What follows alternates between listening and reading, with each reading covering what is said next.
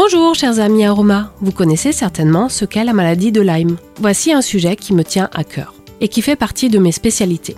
Lyme est une maladie vectorielle à tique. En effet, la tique, par sa morsure, peut transmettre une bactérie, la Borrelia. Cette bactérie est très difficile à déloger.